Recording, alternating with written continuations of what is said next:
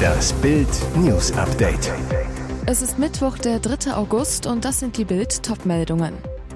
Eileens Killer liebt Schlager, Schalke und lebt von Hartz IV.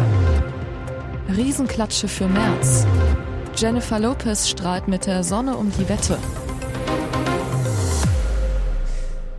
Offenbar ahnten alle, wie gefährlich er ist, und doch kam er frei. Jan Heiko P. aus Waldsolm sitzt unter Mordverdacht in U-Haft, weil er am 21. Juli seine Internetfreundin Eileen aus Gottenheim verschleppt, ermordet und in einem See versenkt haben soll.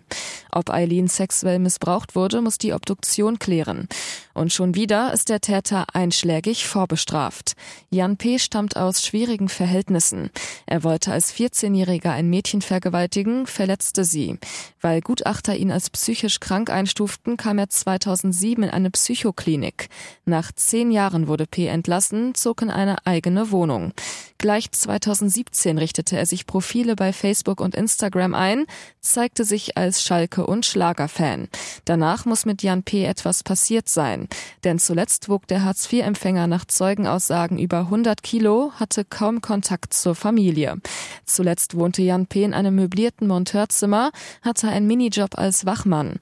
Ein Nachbar, er ist handwerklich begabt, kein unkluger Kerl. Da bei Jan P. eine Rückfallgefahr bestand, wurde er nach dem Maßregelvollzug unter Führungsaufsicht gestellt. Zudem musste er an einem Präventionsprogramm für Sexualstraftäter teilnehmen. Laut Behörden beinhaltet das unter anderem regelmäßige Gefährderansprachen. Wie die aussahen, beschreibt der Nachbar so. Von der Klinik war alle paar Wochen mal jemand da. Kümmern ist anders. Am 25. Januar fielen die Maßnahmen für ihn weg. In diesem Fall war die Führungsaufsicht richterlich auf fünf Jahre festgelegt, so eine LKA-Sprecherin. Liegen keine Straftaten vor, läuft die Aufsicht aus. Doch nach Bildinformation hielt die Polizei Jan P. vor sieben Monaten weiterhin für gefährlich. Die Beamten konnten jedoch nicht verhindern, dass die Aufsicht regulär vom Gericht beendet wurde.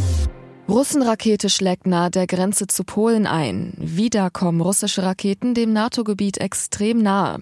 Am Dienstagabend ist es im ukrainischen Grenzgebiet zu Polen zu zwei Explosionen gekommen. Eine Rakete sei in eine ukrainische Militäreinrichtung eingeschlagen, teilte die Verwaltung des Gebietes Lviv mit. Noch gäbe es keine Angaben zum angerichteten Schaden, schrieb Gouverneur Maxim Kosicki im sozialen Netzwerk Telegram.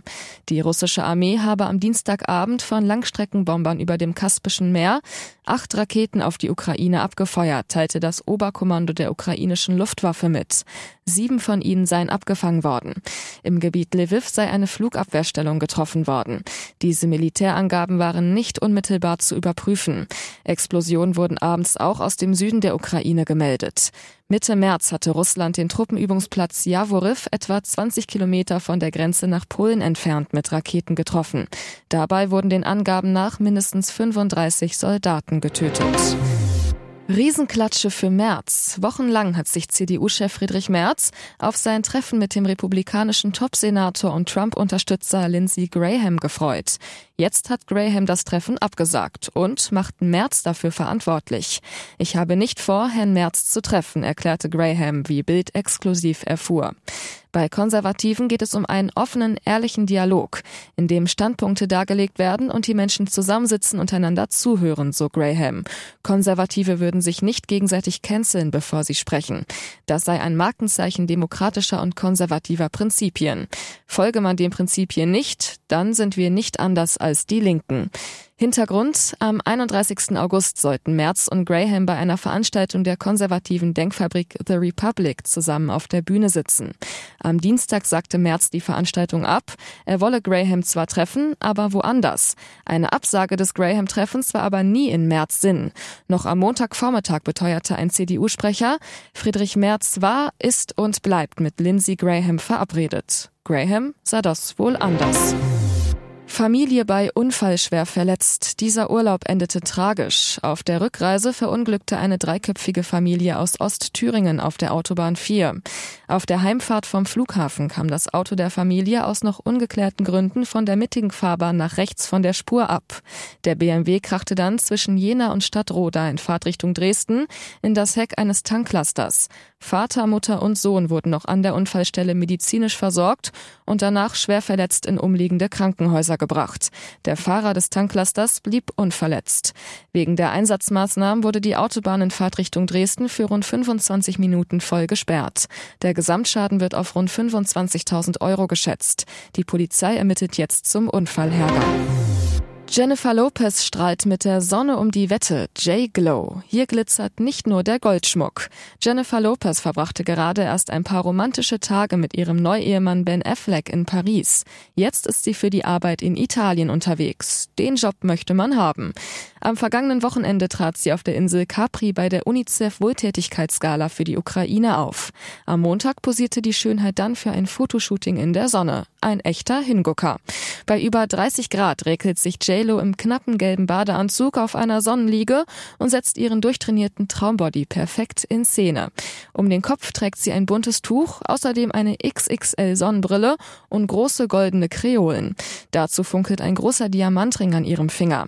Was aber am meisten glitzert, Jennifer Lopez selbst. Wie glücklich die zweifache Mutter ist, ist kaum zu übersehen. Und jetzt weitere wichtige Meldungen des Tages vom Bild Newsdesk. Wolf Schneider ist der legendäre Moderator der NDR Talkshow. Der frühere Weltchefredakteur und Journalistenlehrer der Henry-Nannen-Schule bildete hunderte Redakteure aus. Als Autor von Klassikern wie Deutsch für Profis und Träger des Medienpreises für Sprachkultur gilt er als der große Stillehrer der deutschen Nation. Hier rechnet Schneider in Bild mit der Genderei bei Starmoderatoren von ARD und ZDF, Behörden und Konzernen ab. Die ganze Gender-Debatte ist eine Wichtigtuerei von Leuten, die von Sprache keine Ahnung haben. Zwischen dem natürlichen und dem grammatischen Geschlecht besteht nicht der geringste Zusammenhang. Wie könnte es sonst das Weib heißen? Der Löwe, die Schlange, das Pferd. Obwohl sie alle dieselben zwei Geschlechter haben. Die Führungskraft ist heute überwiegend ein Mann und keiner hat sich je beschwert. Die Liebe ist weiblich, dabei soll es bleiben, so der 97-Jährige. Seit Jahren droht Chinas Diktator Xi Jinping damit, sein Land mit dem demokratischen Inselstaat Taiwan wieder zu vereinigen, notfalls auch mit Gewalt. Die Sprecherin des amerikanischen Repräsentantenhauses Nancy Pelosi landete am Dienstag in Taiwan. Sie will mit ihrem Solidaritätsbesuch klarmachen, im Notfall stehen die USA dem bedrängten Land zur Seite. Die chinesische Regierung ließ vor dem Pelosi-Besuch Panzer an der Küste vor Taiwan auffahren und schlimmer noch, von Dienstag bis Sonntag umzingelt Chinas Armee die Insel, um Militärübungen abzuhalten, so die Staatspropaganda. Es soll sogar scharf geschossen werden. Die USA rechnen mit weiteren Vergeltungsmaßnahmen für Pelosis Besuch, aber erst nach ihrem Abflug. Erst dann werde China seine militärische Präsenz in der Region erhöhen, prognostizierte der Sprecher des Nationalen Sicherheitsrates der USA, John Kirby, am Dienstag. Also doch. Die Deutsche Bahn knipst das Licht aus und beendet damit eine unverständliche Stromverschwendung. Am Sonntag hatte Bild ein Foto vom 103 Meter hohen DB Tower in Berlin veröffentlicht. Darauf zu sehen, das riesige Gebäude am Potsdamer Platz mit menschenleeren Büros um 23.15 Uhr bei voller Festbeleuchtung. Am Dienstag dann die Kehrtwende. Angesichts der weltweiten Energiekrise wolle die Bahn am Arbeitsplatz mehr Energie sparen, teilte der Schienenriese mit. Und weiter, als erster Schritt wird der Berliner Bahntower ab sofort nicht mehr angestrahlt. Bild wirkt. Seine Freundin postete ein Liebesfoto, schrieb, Du fehlst mir sehr und wir geben alles für deine Freiheit. Denn Rapper 18 Karat sitzt hinter Gittern. Musiker Ivo V., der sein Gesicht stets hinter einer 8000 Euro Goldmaske versteckt, ist bereits am 21. Juni festgenommen worden. Dem Beschuldigten wird vorgeworfen, in acht Fällen mit Betäubungsmitteln in nicht geringen Mengen Handel getrieben zu haben, so Staatsanwalt Henner Kruse zu Bild. Auch seinem Geschäftspartner vom Label Supremus Musik, Sami Miri, werden Drogengeschäfte vorgeworfen. Der Dortmunder Clanchef ist schon seit gut einem Jahr in der Türkei Türkei untergetaucht. Die Ermittler werfen 18 Karat vor, vom 23. März bis zum 14. Juni 2020 im großen Stil mit Marihuana gehandelt zu haben. Mit einem Komplizen soll er acht Lieferungen aus Amsterdam geholt haben. Insgesamt soll es um mehr als 80 Kilo gehen. Bild fragte nach. Der Verteidiger von Ivo K. antwortete nicht. Sami Miris Anwältin Dr. Arabella Poth sagte nur, derzeit geben wir dazu keinen Kommentar ab.